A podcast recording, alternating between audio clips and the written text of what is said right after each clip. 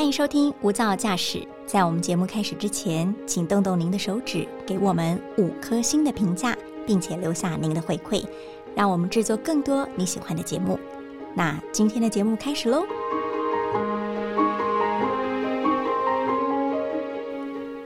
有一次，我在菜市场的一个摊贩上拿起了一把香菜，看了看之后，我又把它放回去。正当我准备离开的时候，非常意外的是，一直默默坐在那里的老板突然叫住我说：“怎么走了呢？为什么不买？”我这才发现，我以为他没有注视到我，但其实每一个菜市场摊贩的老板都是睁着他雪亮、敏锐又有情的眼睛。在看着滚滚红尘的芸芸众生，菜市场实在是一个非常热闹有情的所在。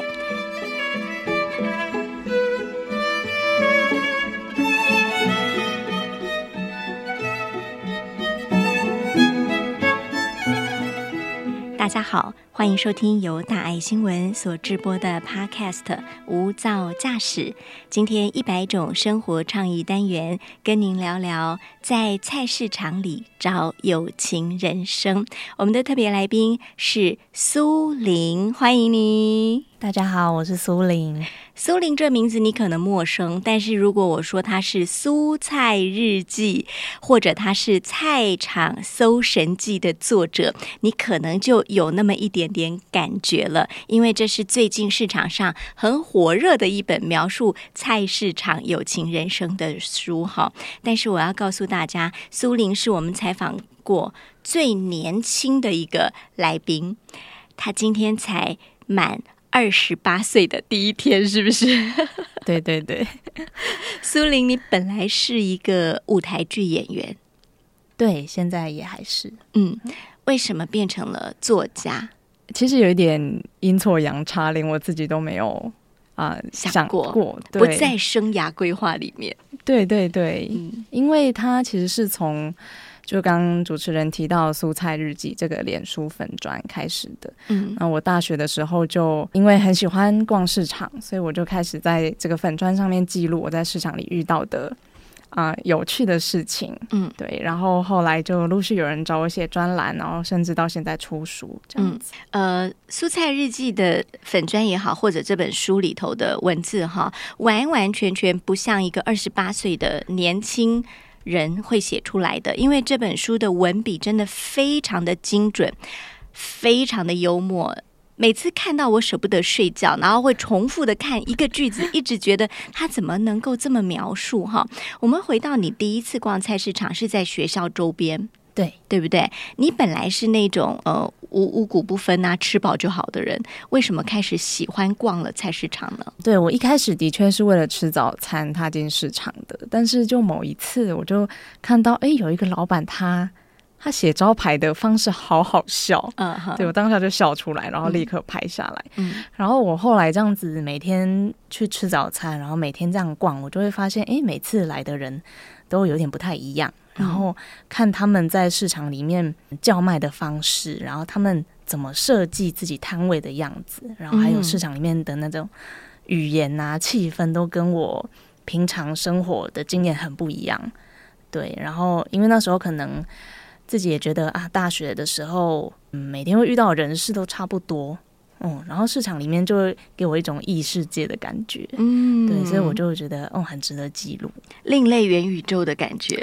对，就是哎，怎么对这些人是这样子想的？他是一个怎么样的人，可以想到说要这样子卖东西？可不可以跟我们举一个比较特别的例子？我看过一个卖蛤蟆的，嗯，摊子，然后他就是卖了非常多大小跟品种的蛤蟆，但是他没有写说，嗯，这是什么品种，这是什么品种？他就是每一个每一栏都插了一个牌子，然后就写，嗯，肥肥肥，大肥大大。大哥大，然后，超级肥，超大肥，就每一个都想说到底哪个最肥这样子，然后就一定要去看那个价位才知道是多少钱，嗯，然后就会觉得哇，对啊，这个好不在我的那个理解范围内哦。如果你去逛超市的话，真的是没有人会敢这样子写，而且你又觉得天哪，这群人怎么这么有创意呢？对对。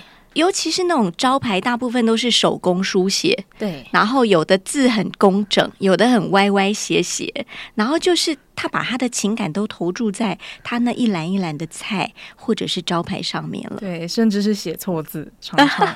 对，我我知道你说，呃，滨江市场，嗯，有一个卖烧腊的老板，对，他的字永远是少那么几撇，少那么两点，对不对？对，因为他是用手刻的。嗯，有点像写板书这样子，他先写好，然后再把那个笔画刻下来，对，然后粘到他的招牌上。对对对，他有发现他写错字了吗？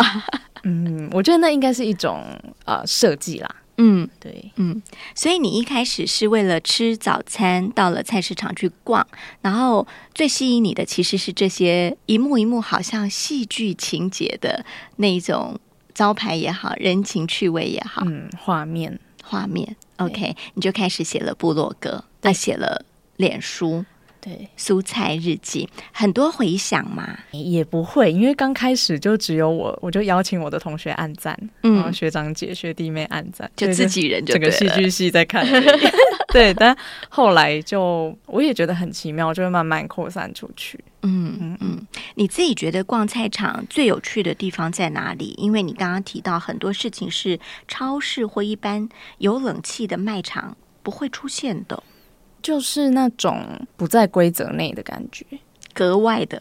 对，因为他们没有人规定，他们说你价格一定要写呃重量呃多重，然后多少钱，他们有自己表达的自由。他们就是想要这样子写，嗯，然后我就可以看出，可以看到这个人他是怎么在看待这个世界。嗯，对我觉得，啊，没想到光是踏进菜市场就可以看到这么多，就是不用看书，你只要看一个一块招牌就可以看见一个人。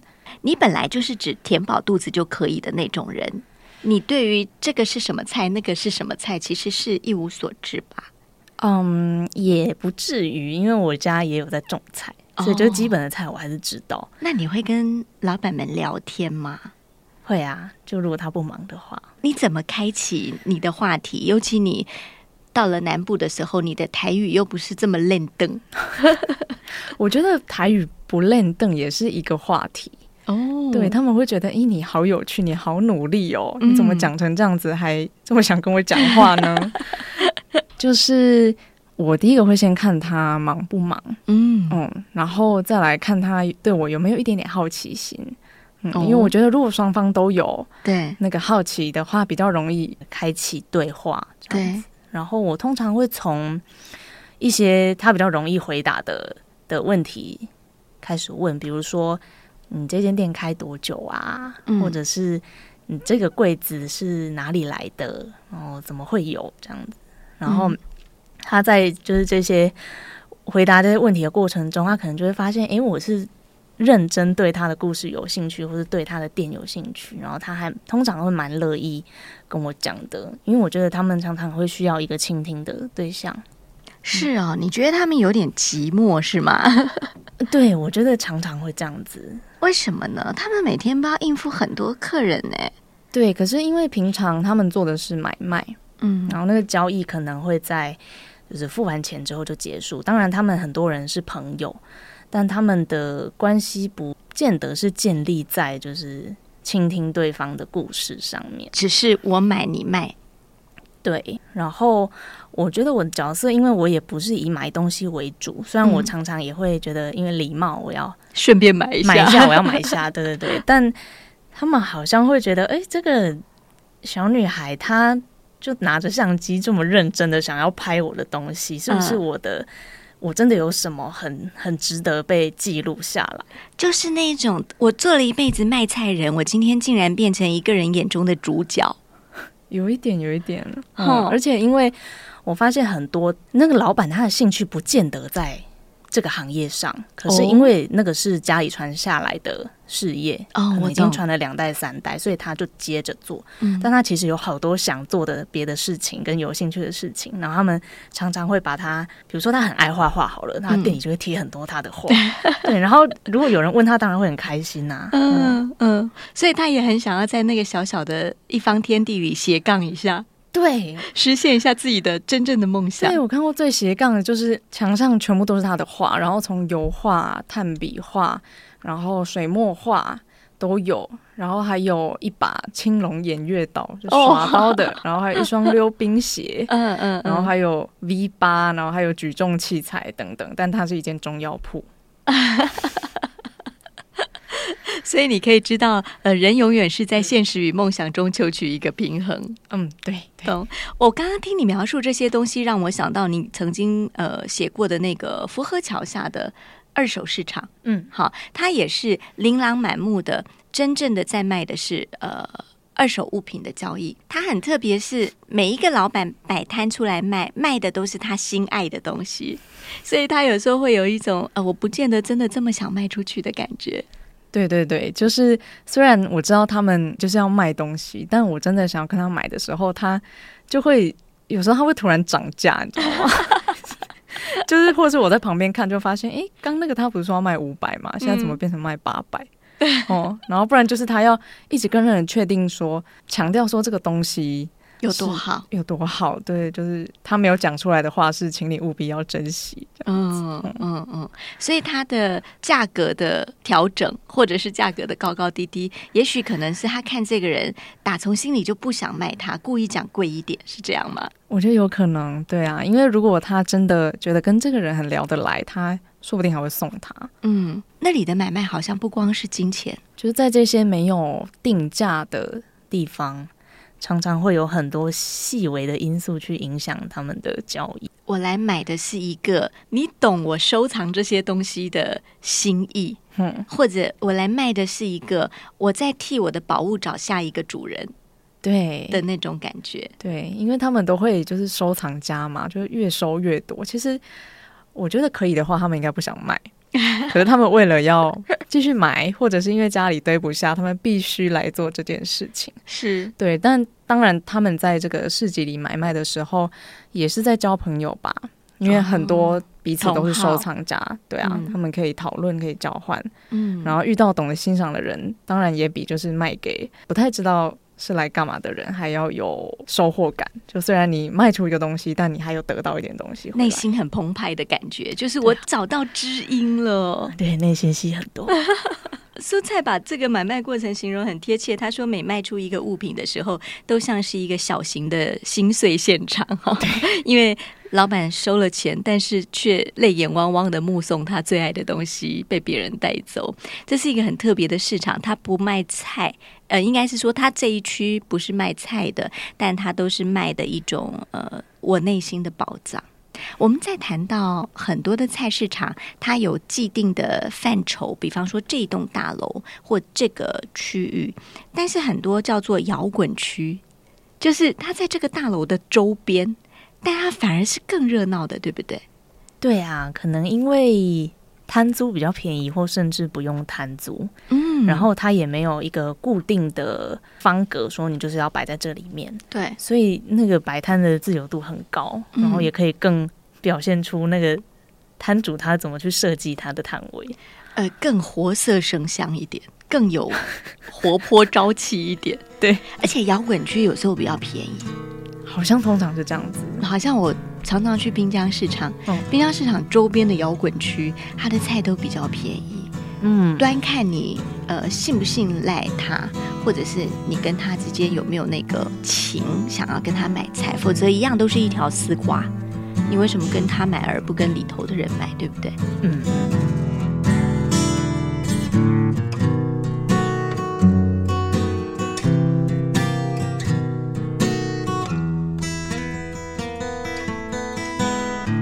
像在菜市场，我们会遇到非常多奇人异事哈。像你刚刚说的，呃，很想要斜杠的摊主，你在花莲曾经遇到一位你以为他是神仙的特别人物。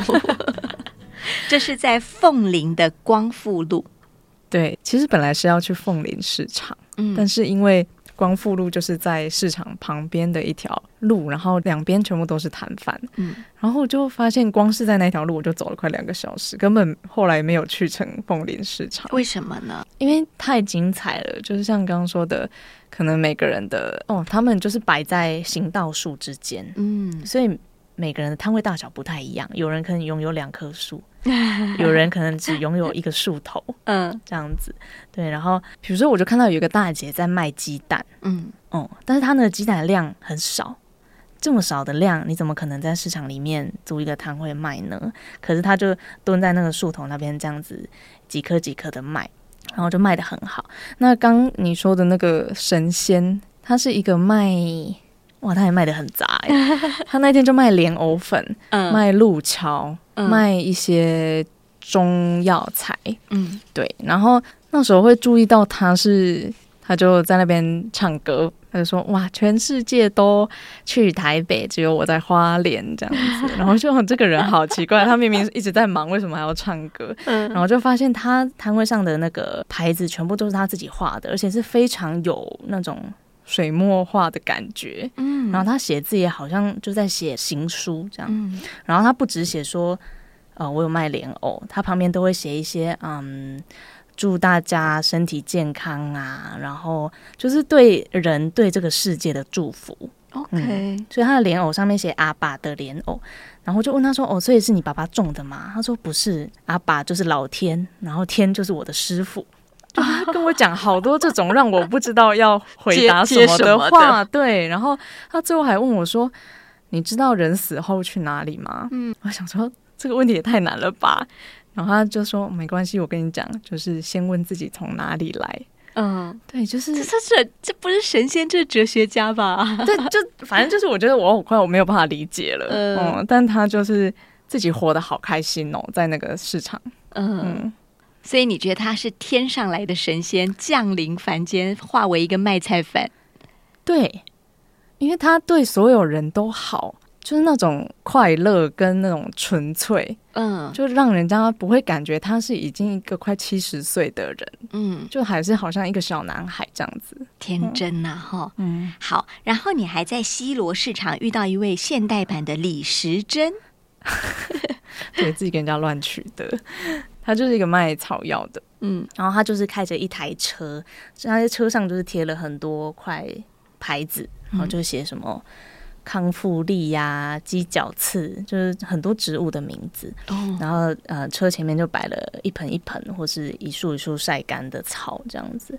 对，那我当然就我就是一个植物盲啦，所以那时候我就去，他就也是这样一个一个跟我讲，因为可能买这些也不多，所以他有这个。耐心跟时间跟我讲，然后印象比较深刻的是，他那时候就聊着聊着，他就摘下来一个盆栽的一片叶子，嗯，他就开始嚼。他说他这个都一天嚼一片，嗯，然后就会给给我一片，呃，然后我吃进去，他就跟我说这个叫穿心莲。嗯哼，我想说，哇，我知道为什么叫穿心，因为真的很苦。哦，苦到你觉得你觉得你的那个心真的被凿了一个洞，真的，真的好苦好苦。而且那个苦是，就是你吃什么火龙果，在吃什么甜的都没有办法这样。然后因为人家都说什么良药苦口嘛，所以我可以相信那应该是一个就是非常非常有效的药。你吃了什么感觉吗？就很后悔啊！我还以为你要说当天十分的退货，没有，我非常后悔，因为实在太苦了。对，可是我那时候就也就想说，对我要励志一点，所以我跟他买了一罐穿心莲粉。啊，因为老板跟我说可以一天一匙这样子，我想说好，我来试看看。可是因为太苦，没办法吃，所以我那天就回家，我就做了一个大板烧，嗯，我加了一匙，嗯，哇，后来那整个都不能吃，好苦哦。所以菜市场会让我们学到很多很荒谬、很错误，但是我们又觉得它实在是非常有梗、有趣的事情。南港还有一个雨伞大王，你把它称为雨伞大夫。对，你还拿你自己的小破伞去给他修理，千里迢迢从木栅跑到南港去修伞。其实会知道他，是因为我有一个朋友，他在做那个一些小家电或者小器物的维修，嗯，然后城市修理站，然后他们那时候就想要采访一些城市中可以提供维修服务的人，对。对，所以他们就找到了他，然后请我去访问他。我就想说，毕竟是去找修伞的人，所以就自己带了一把伞去给他修，嗯。哦。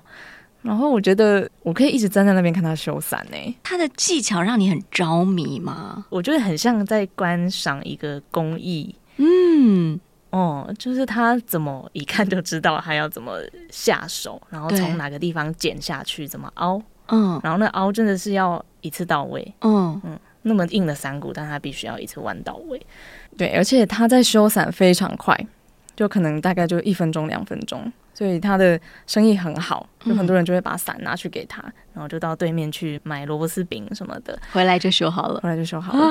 对，而且我就会想说，跟我年纪相仿的朋友中，大家其实不会修伞，当然伞坏了就是丢啦，就是一百块而已。对对，可是怎么会他生意这么好？那修伞要多少钱？大概就是免费或者三十块，还有免费的。哎，对，因为有些对老板来说真的只是太简单了，对，所以我觉得老板他其实不是在赚钱，嗯，他只是想要希望大家祈福，对，再用一次，嗯嗯，哇，这老板很伟大哎，对我觉得他是有点公益性质，真的是雨伞医生，但其实他本来是卖伞的，他不是修伞的，哇，这也太违背了吧？对呀，然后我想说，你修到你伞都卖不出去，是啊，对啊，因为他的他的车上全部都是雨伞，他其实是要来卖伞的。哦，所以他是来卖伞的。他是来卖伞的，他从以年轻到现在就在卖伞的。可是如果你让他修，他更乐意帮你修。就是有人就会跟老板说：“哎，你卖伞，你要不要有售后服务？”所以他就才开开始修。结果现在就变，反而就大家来找他修伞，然后他修过的伞就不会坏了，所以他的伞又更卖不出去。哎，这个人真的是傻哎！对啊，我就说老板你傻。好，如果你有伞坏掉了哈，或者你想看精致的民俗修伞工艺，你可以到南港林森市场，对不对？这里头有一个雨伞大夫，他还蛮有名的，你到那边去看到他的表演哈，或者也可以跟他聊聊。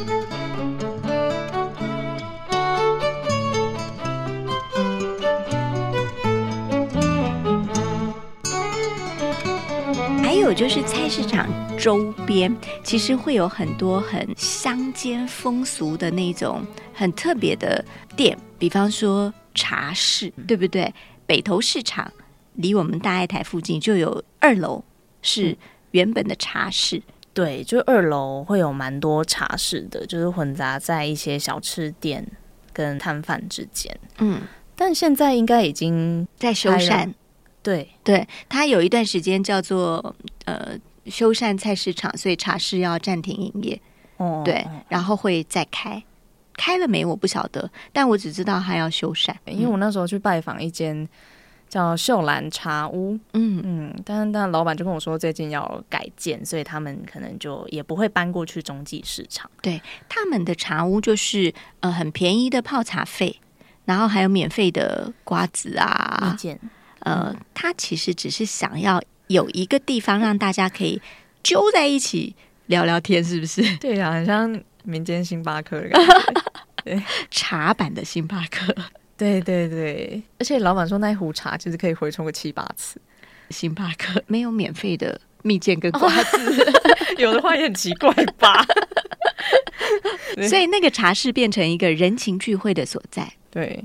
我之前甚至有想说，我如果下次跟朋友开会，要不要约在茶室？应该可以坐那么久。不行，老板会一直来找你聊天，你们也别想开会了。对，这就是那个人情的嗯包袱。对，北投市场旁边还有一家被你形容为千杯五金行，它也很特别。它是一个杂乱无章到只有老板心中有秩序的五金行。对，它其实就是一个传说中的五金行。就我刚开始是从几个。住北头的朋友口中听到的，对他们就说啊，我就要去那间五金行了，这样子，然后就说那间很乱。我说那你干嘛去？东西便宜呀。对，老板又马上可以找来给你。然后，所以我有一次我就自己进去了，嗯，然后哇，真的是真的是不得了哎，嗯哼，就我对我那时候在写这一篇的时候，为什么要叫千杯五金行？是因为我觉得里面的五金已经散乱到。那个不是乱，而是他们就应该长这个样子。如果你觉得乱，是你自己不应该，你自己应该进去里面，你要礼遇这些躺在地上的，你要入境随俗，对对对，不可以踩到任何一个躺在地上的螺丝。对，就是他们在那边的那个合理性已经太强了。就像路上有一头牛睡在那里，它是合理的，你得让它。对呀，对呀，所以我就觉得走到后来，你真的不能嫌人家乱呢，你就是要。自己自己小心，然后你有什么问题，我觉得你都要自己检讨。你要找东西问老板嘛，你不要自己就是逞强啊，这样。所以你也曾经，老板来问你说你要什么，你逞强说，哎，我我想自己看看，对，很惨，结果一无所获，是不是？对对对，然后后来就好不容易就认输，迷失在五金里面了。甚至没有在里面，我正在外围就不行了，我已经已经在外围就投降，然后就跟老板说：“哦，我要找铁锤。”嗯，结果他也不是去就是铁锤放的那一区找，他是去一个完全不会有铁锤的地方，然后就捞出一把铁锤。所以你想说，你到底怎么可能自己找呢？对啊，所以所有的秩序真的只在老板的心里。嗯，这老板也是一个奇人呢，哇，超级。嗯，听说他附近有一间。非常整齐的五金行就在正隔壁，井然有序的。对，而且他们俩还认识的，好像是亲戚关系。我觉得这要拍电影了。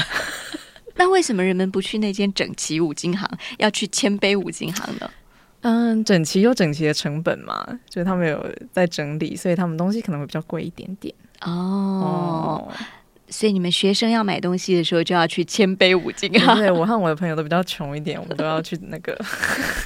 也许你可以呃来到五金行感受一下你必须谦卑的那种感觉哈，人来到这里要缩小自己，敬畏之心。嗯，好，OK。我想最后请苏菜来聊聊，说你本身是一个从来不走菜市场的少女哈，年轻的孩子，那后来成为一个菜市场呃走逛专家，又出了一本书，你自己觉得呃。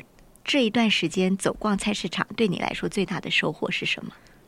嗯，我觉得，因为比如说，我平常选择去旅游的地方，可能会是嗯，大家比较常见的，就呃，台中啊、高雄、台东之类的。但像比如说中部云林彰化，有一些比较小的乡镇，嗯，刺桐啊、花坛这些地方，我平常可能会找不到一个理由。去那里，嗯，对对对，但是因为逛市场的关系，我就会觉得，嗯，虽然刺桐花坛听起来没有什么地方可以去，但他们的市场应该会蛮好玩的，嗯，然后为了逛市场，你可能前一天要住在那边，嗯，对，然后就是在从晚上到隔天早上，甚至中午、下午这段时间，你就可以微微的看到这个地方的人他们是怎么生活的，怎么入睡，怎么苏醒。对对对对对，然后我就觉得你在市场里面认识的人，其实他们也会跟你说一些你在网络上找不到的去处或者是吃食。对，嗯，然后所以我觉得逛市场是让我有一个不是那么一窝蜂的视角去看一个地方。嗯，会看到很多隐藏版的人与事，对，好吃的东西跟这块土地的可爱之处。嗯，其实以前也有一部纪录片叫《我在菜市场待了一整天》哈，他在很多不同的菜市场去观察每一个摊贩怎么运作的，彼此之间如何叫卖，或者是他到底在卖什么东西。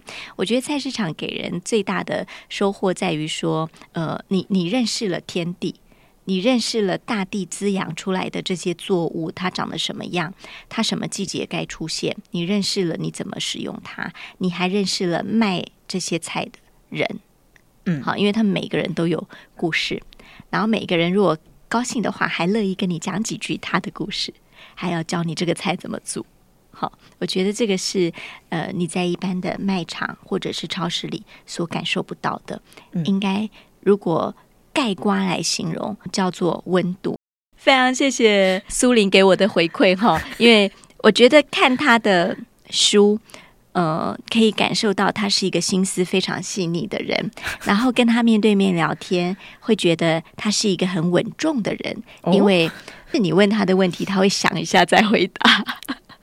对对对，我还在自我训练中。嗯，我在追一个问题哈，因为你是一个舞台剧演员，观察菜市场的人生百态，对你的呃。戏剧表演是很有帮助的吧？嗯，我觉得应该是，因为像之前的表演老师，他会说，就是表演还是要从就是日常生活中的观察开始。就甚至有一堂课，他是叫我们去学校旁边的夜市，然后一人挑一个摊位，嗯，你就去观察那个老板，嗯，然后回来你把他整套动作演出来，气势全部复刻出来。哦，对，所以我觉得，嗯，两边有相通，不过我。可能还是从小就一个蛮会观察的人。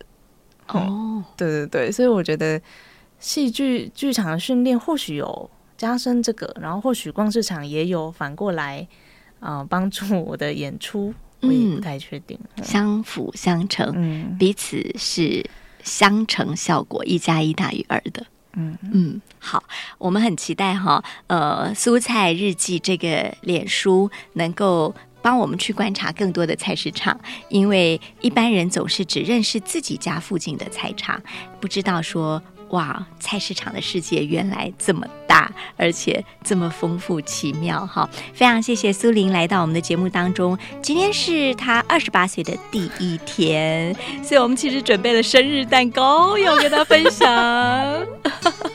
也谢谢您收听今天的无噪驾驶一百种生活创意单元，也请您上脸书搜寻无噪驾驶，没有噪音，让我们一起得到更多快乐的旅程。谢谢您的收听，我们下次见。